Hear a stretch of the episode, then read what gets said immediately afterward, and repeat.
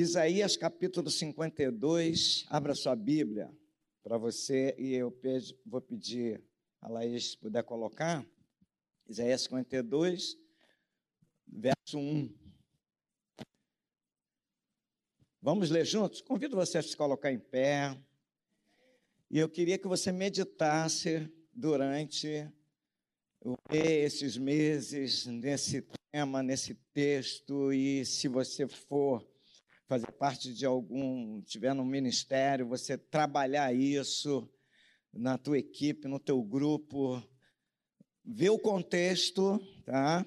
Ver o contexto, não, que está antes e depois desse versículo, que está no texto, e para você trabalhar, para a gente é, é, seguir nessa linha nesses dois meses, em nome de Jesus, tá bom? Então vamos ler todos juntos? Todo o versículo, não somente a parte A. Vamos lá. Um, dois, três. Desperta, desperta. Acordo. Ó, Senhor.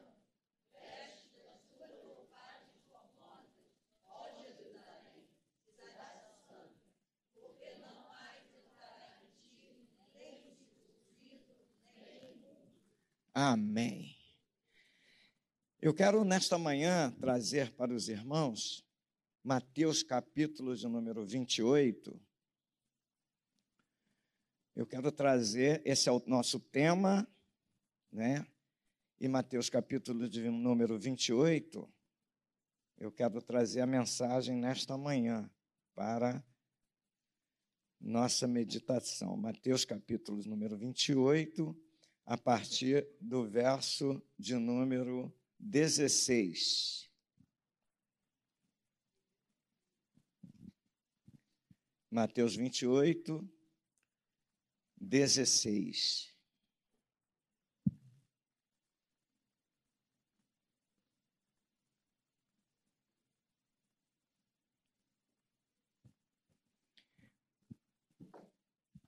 Vamos ler? Diz assim: Seguiram os onze discípulos para a Galiléia, para o monte que Jesus lhes designara. E quando o viram, o adoraram, mas alguns duvidaram. Jesus, aproximando-se, falou-lhes, dizendo: Toda autoridade me foi dada no céu e na terra. Ide, portanto, fazei discípulos de todas as nações batizando-os em nome do Pai e do Filho e do Espírito Santo, ensinando-os a guardar todas as coisas que vos tenho ordenado. E eis que estou convosco todos os dias, até a consumação do século. Obrigado, Senhor, pela leitura da tua palavra. E agora estaremos meditando, Senhor, nesta palavra, ó Deus, que o Senhor colocou no meu coração para que eu pudesse compartilhar com os meus irmãos. Nós temos esse tema de despertamento para o mês de outubro, o mês de novembro.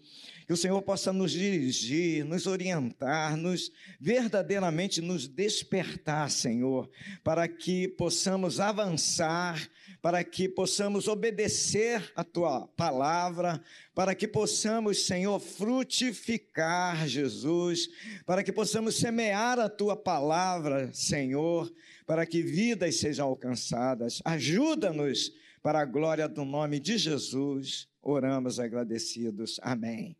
Amém, meus irmãos. Então, por favor, podem sentar-se.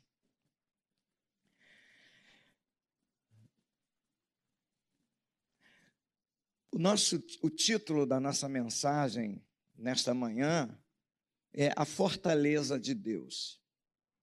Nós vamos nos basear neste capítulo aqui de Mateus, capítulo 28.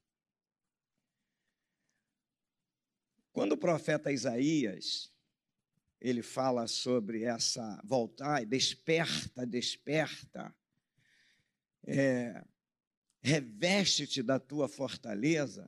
Isaías, que é considerado um profeta evangelista do Antigo Testamento, ele é um verdadeiro evangelista.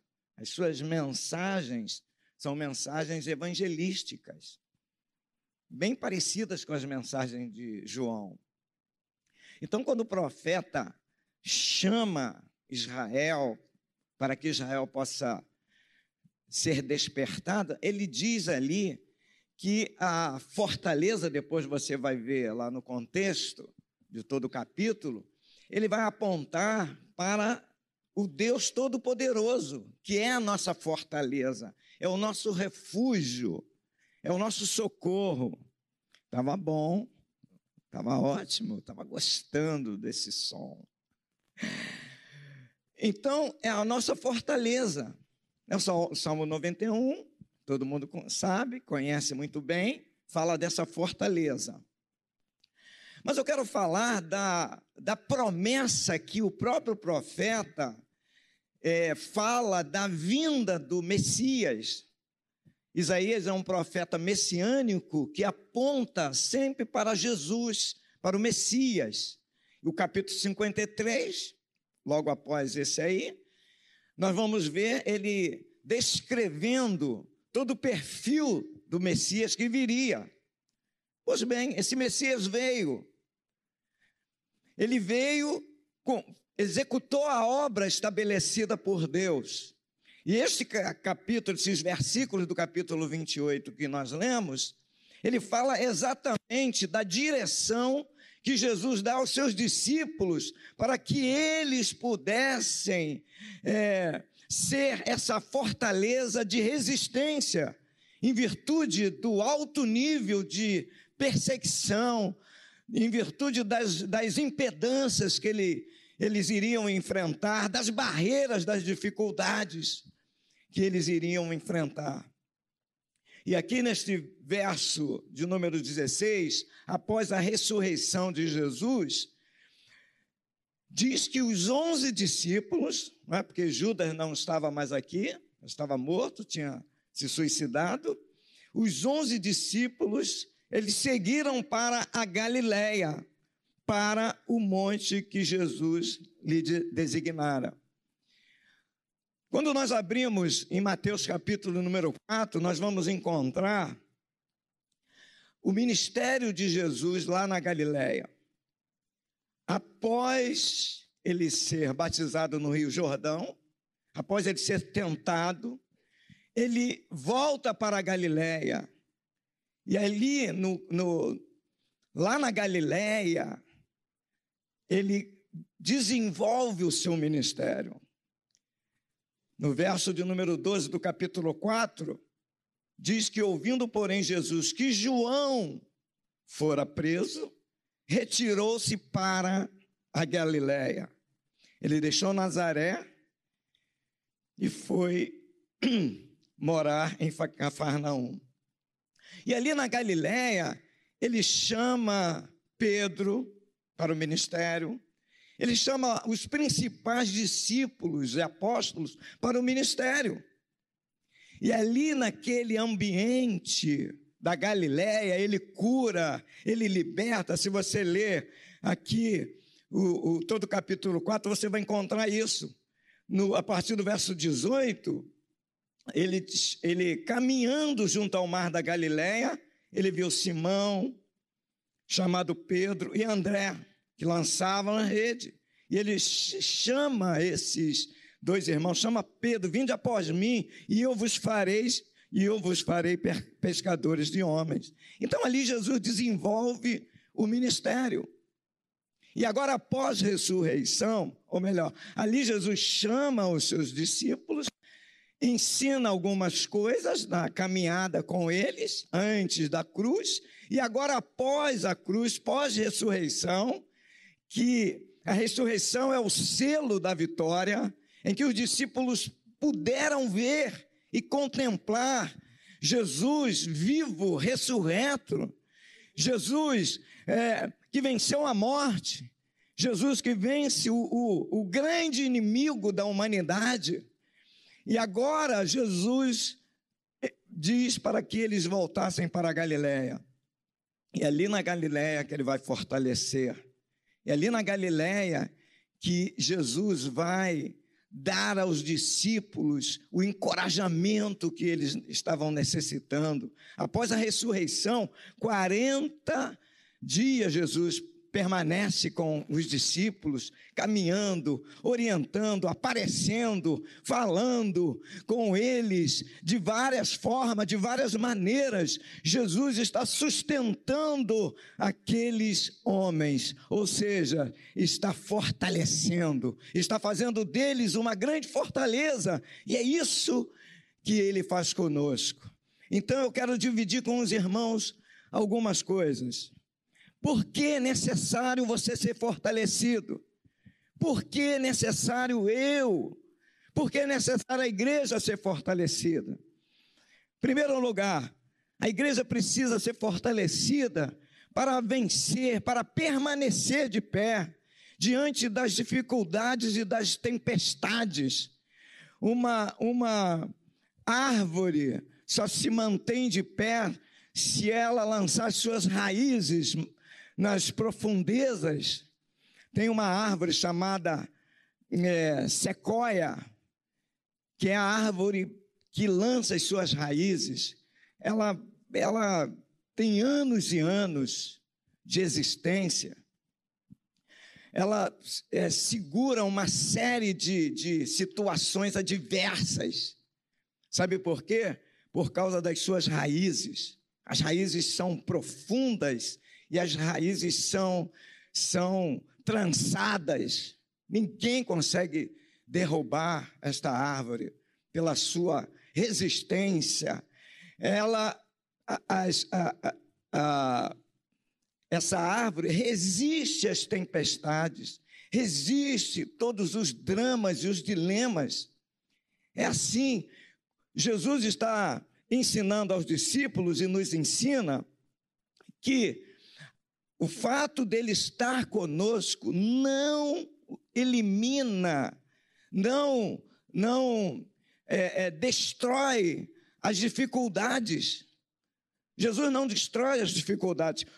O apóstolo Pedro andando com Jesus, Jesus disse para Pedro, certa ocasião: Olha, Satanás requereu cirandar você, mas eu roguei por você para que você permanecesse de pé.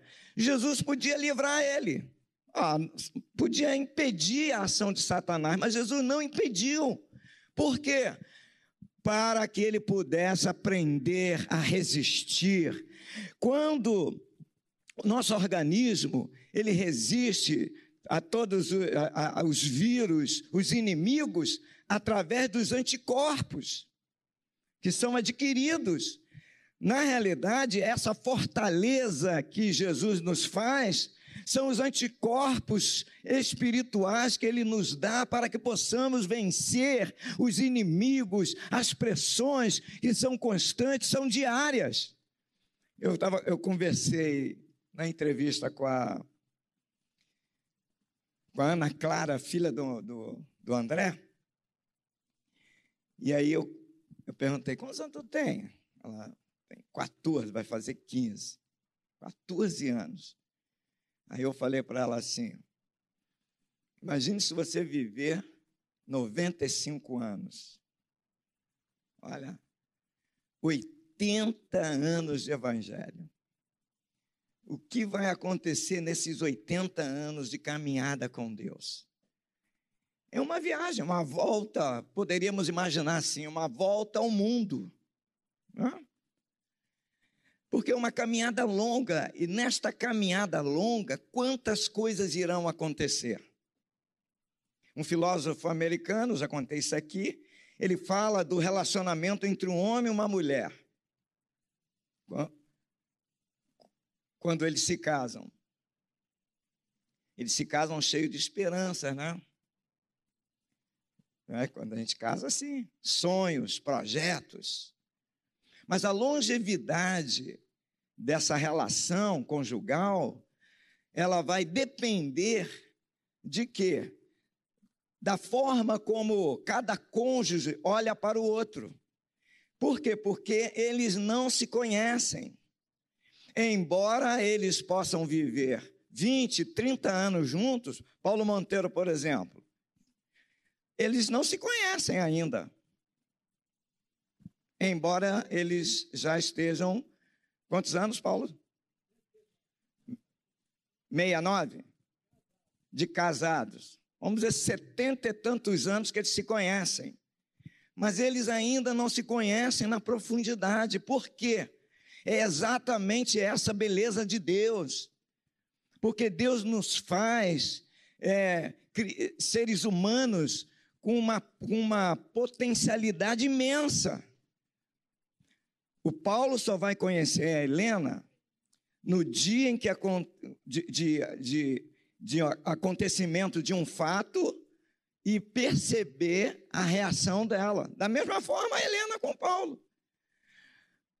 Se eles não experimentaram ainda, nesses anos, nesses 70 anos juntos, determinados tipos de experiência, eles ainda não se conhecem, não conhecem a reação do outro.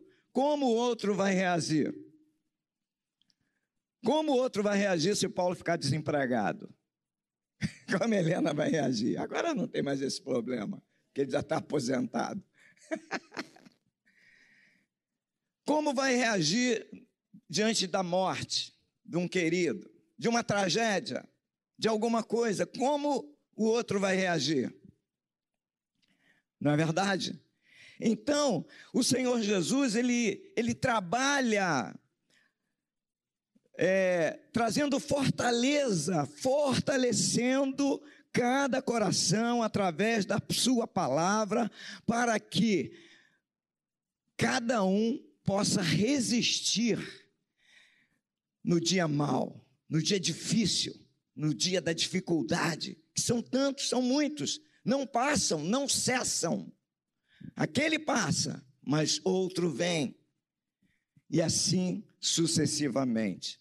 A igreja primitiva, através da sua liderança, através de, desses fundadores em que Deus fortaleceu, ela foi fortalecida.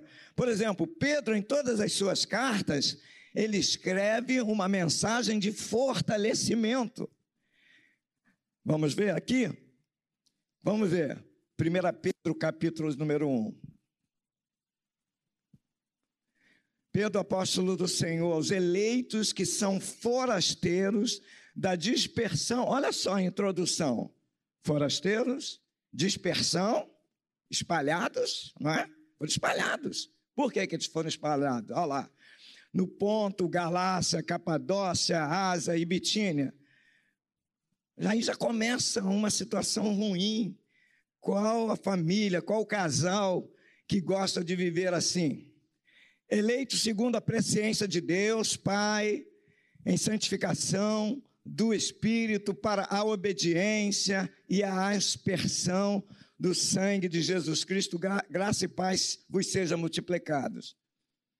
Bendito Deus e Pai segundo a sua muita misericórdia, nos regenerou. Então Pedro começa a, a apresentar o poder de Deus na vida de cada um, a obra redentora de Jesus Cristo, a presença do Espírito Santo. Mas vamos lá.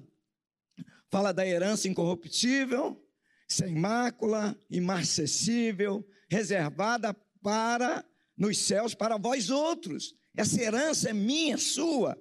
Aí Pedro está dizendo. Sois guardados pelo poder de Deus mediante a fé. Então, é condicional também. Se você ter fé, você é guardado, você crê. Você vai, avança, você progride, você age, uma atitude de fé, você é guardado. O Espírito Santo nos guarda. Vamos lá. Exultais, embora no presente tempo, por breve tempo, se necessário, sejais contristados por várias provações. Verso 7. Para que, uma vez confirmado o valor da vossa fé, muito mais preciosa do que o ouro perecível, mesmo apurado por fogo, redunde em louvor, glória e honra na revelação de Jesus Cristo. Ou seja, as nossas provações, as nossas lutas, meus irmãos, todas essas batalhas que nós enfrentamos, ela tem um objetivo, não é por acaso. Você está sendo fortalecido para que você possa enfrentar essas lutas, vencer e receber a coroa que Deus já preparou para você, está reservado para você. A segunda coisa que a gente vê aqui, então, a primeira coisa, tenha, precisamos ter fortaleza para que possamos resistir. Ou seja, a fortaleza, Deus na minha vida, é por mim. Em primeiro lugar, é por mim mesmo, pela minha defesa. Eu preciso me defender, eu preciso me segurar. A segunda é para expansão, é para outros é para aqueles que estão ao meu lado, a minha família, os meus irmãos na fé, aqueles que estão lá fora, aqueles que estão precisando, que não têm esperança. Então eu, que sou fortalecido na graça do Senhor, como Paulo fala em Efésios capítulo 6, agora eu preciso olhar para o lado, eu preciso olhar para aquele que está ao meu lado com os, com os apóstolos, foi exatamente isso que Jesus fez. Jesus foi trabalhando cada um. Jesus trabalhou Pedro com toda a sua dificuldade, com o seu jeito de ser, a sua personalidade. Jesus foi trabalhando, Jesus foi, foi né, aparando as arestas, foi podando, foi lapidando. É assim que ele faz, ele nos lapida, ele poda, ele tira aquilo que é desnecessário e tira aquilo que é ruim e vai nos moldando. Aí depois, quando Pedro nega Jesus, peca, e a Bíblia fala lá no finalzinho do livro de João, quando Jesus aparece a Pedro, Jesus faz as três perguntas que deixou Pedro angustiado, irritado. Pedro, tu me amas? Tu me amas? Então apacenta, cuida, alimenta as minhas ovelhinhas, cuida, cuida das minhas ovelhas, apacenta, trata, resolve, confronta, porque o cuidado não é passar a mão por cima da cabeça, não é? Nós que somos pais sabemos disso. Precisamos confrontar, precisamos corrigir, precisamos disciplinar. É isso que é, Jesus está falando a Pedro: apacenta, cuida das minhas ovelhas. Por quê? Porque agora é hora de crescimento. Não somente crescimento numérico, mas é hora de crescimento interior. É de você é, estimular os irmãos que estão à sua volta, a sua própria família, o seu filho, a sua esposa, o seu marido, estimular para o crescimento. E aí também essa expansão é, nos remete à coinonia, à comunhão, à comunhão dos santos, estarmos juntos, adorando o mesmo Deus, exaltando o mesmo Deus, o Deus Todo-Poderoso, de estar envolvido na obra de Deus. Lembra-se de Paulo lá em Atos capítulo 16, ele queria ir para um lugar, e o Espírito Santo guiou para ele e apareceu um varão dizendo: Passa a Macedônia e nos ajude. Ajuda, ajuda mútua, um ajudar o outro no ministério, na edificação. Esse é o despertar da igreja, essa é a igreja viva, a igreja desperta, é, é, é, igreja com os olhos abertos. Não é porque o despertar é isso. Tem gente que dorme de olho fechado, de olho aberto. Está dormindo. Sim, tem. Mas não é o normal. O normal é você fechar os olhos. É? E quando você abre os olhos, é necessário que você tome ciência das coisas que estão à sua volta, das coisas que estão acontecendo à sua volta. Então, a expansão, o expandir da igreja, o avançar, o edificar o seu irmão, o estimular para o crescimento. O apóstolo Pedro fala: crescei na graça e no conhecimento do nosso Senhor Jesus Cristo. O que é crescer na graça? É valorizar a graça. Tem um dito popular que diz: tudo que é de graça é ruim, não é? Não é isso? Tudo que você ganha, você não valoriza. É isso que Pedro está dizendo. Crescer na graça. Eu ganhei de graça a salvação. Não me custou nada. Não é isso? Se você ganhasse, vamos lá, vamos tentar ilustrar aqui no nosso cotidiano. Imagine se você ganhasse 200 mil reais, que está lá na China, mas você tem que não tem meio de transporte. Não tem meio de transporte, mas está lá, é 200 mil reais. Você não, pode, não tem avião, não tem. O que, que você faria? Hã?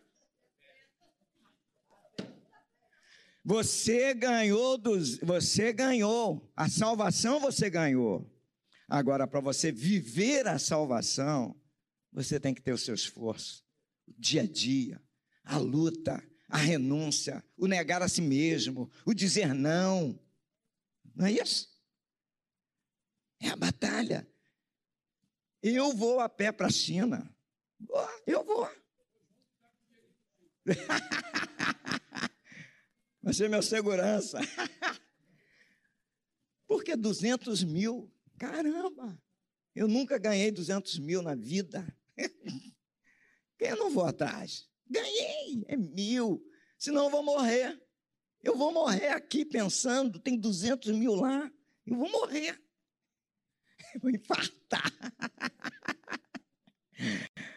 Entende, irmãos? Esse sentido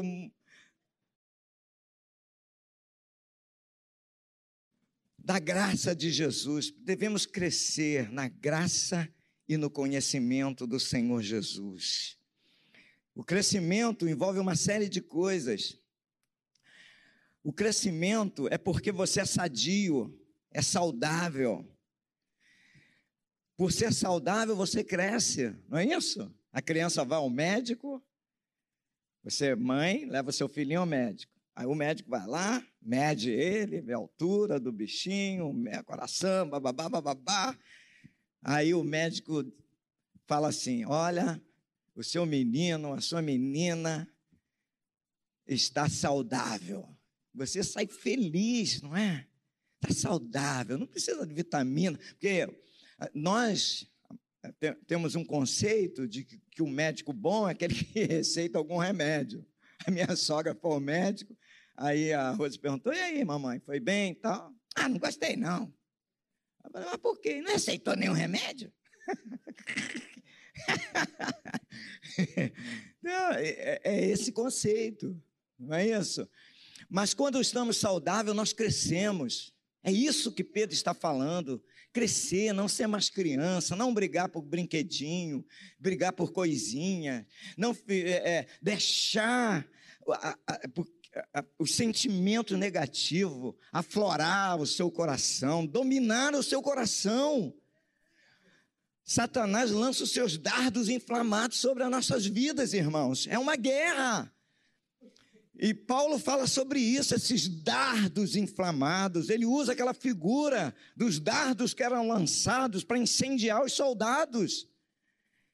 Então eu, você precisa debelar isso com a autoridade do Espírito Santo de Deus, dizendo: Eu não aceito, eu não aceito, eu tenho Jesus. Não é? Os pensamentos ruins aparecem, você acorda de mau humor. Marido, esposa, se você, quando você acorda de mau humor, se você manter o seu mau humor, você vai contaminar todo mundo. Marido, você vai contaminar sua mulher. Mulher, você vai contaminar o seu marido, contaminar. Vai contaminar seus filhos, vai contaminar os colegas de trabalho, Você pode dizer não a isso. Sabe como? Mude de. Fala aquela ilustração. Você não pode impedir do pássaro sobre a, sobrevoar a sua cabeça, mas de pousar e fazer ninho, sim. Então você pode acordar chateado, mas você pode repreender, ler a palavra, cita a palavra, ouça a palavra gravada, que o Espírito Santo vai te libertar. Liberta a música, a letra está lá, em canções. Liberta-me de mim, Senhor.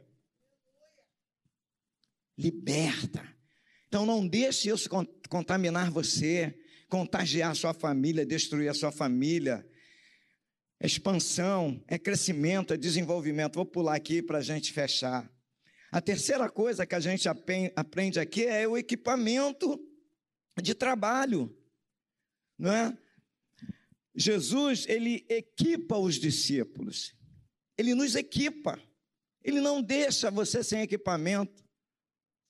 Não é? Hoje nós temos aí as, as empresas e elas é, municie os seus funcionários com os seus equipamentos. É necessário. Na indústria tem os equipamentos e tem, é, e tem profissionais para cuidar disso, supervisionar isso.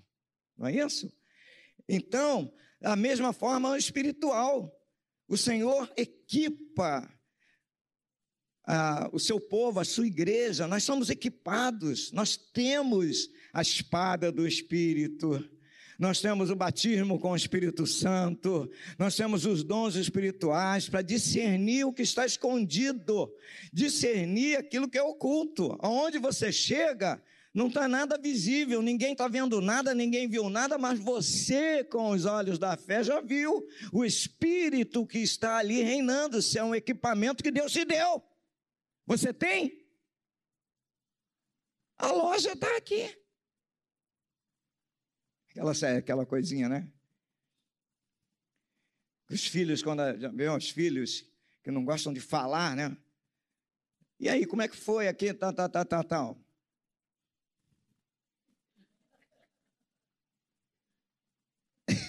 Bota sua mãozinha, não faz nada, não dá uma palavra. Mulher, mulher gosta de, de, de palavra, né? Mas, mas o que significa isso? A Rose manda assim, o Rômulo lá em Portugal. Como é que estão os meninos? Da, da, da, da, da. Aí, eu, mas o que, que é isso? Traduz. é, show, né? Outra é show. Amém. Exatamente. Não é? Então, os equipamentos estão aqui, meus irmãos, que Deus nos deu. Você não toma posse porque você não quer. Capítulo 12 de 1 Coríntios, está lá. Paulo nos ensinando, a partir do verso bem rápido para a gente terminar. E os equipamentos além de dele nos dar os equipamentos, eu preciso fazer manutenção nos equipamentos. Não é assim que funciona na vida, no nosso cotidiano, nosso dia a dia. Não é isso? Por exemplo, eu vi o Márcio, o Márcio está ali. O Márcio tem uma ferramenta. Ele corta cabelo, tem os equipamentos. Mas vê se ele não limpa lá o equipamento dele. Quando termina de cortar o cabelo do Jorjão, aí depois ele vai lá, com aquela escovinha. Aí tem que soltar uma coisinha, tem um óleozinho especial, coloca o óleo lá, para manter o equipamento funcionando, porque daqui a pouco virá um novo cliente. E ele vai ter que fazer esse equipamento funcionar. Assim somos nós. Você lembra do machado que flutuou? Que o homem perdeu no machado? Estava lá trabalhando com o machado, mas o machado caiu no rio. E aí? E ele se desesperou porque era emprestado. Esses equipamentos são emprestados. O Senhor nos emprestou e ele vai pedir contas. Ô, Xavier, como é que você usou o equipamento que eu te emprestei? Deixa eu dar uma olhada aqui, tudo enferrujado. Você é muito porco mesmo, hein, Xavier? Aí deixou tudo enferrujado, molhou que não podia molhar, deixou no sol, na chuva, não cuidou, não armazenou, não guardou, não colocou o óleo. Que coisa horrível!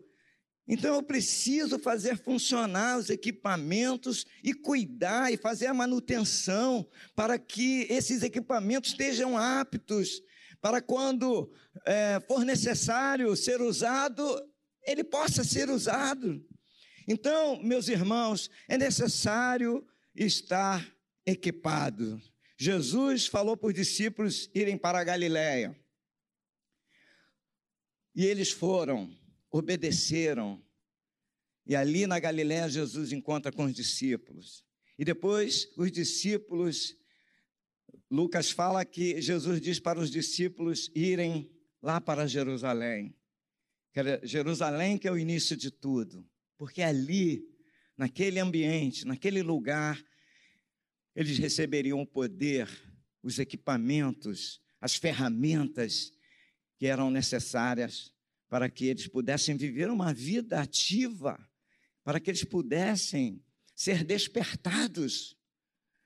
Então, meus queridos irmãos, vamos trabalhar esse mês, vamos despertar, vamos acordar um ou outro a gente não, é, não tem esse hábito aqui na nossa igreja de ficar, fala para o seu irmão isso, não é? Uma vez ou outra, até cabe. Mas eu quero fazer isso nesta manhã. Que você olhe para o seu irmão, dá uma futucadinha nele ali, fala assim: desperta, Alves. Desperta, Isabel. desperta. Fala um para o outro aí. Isso. Amém?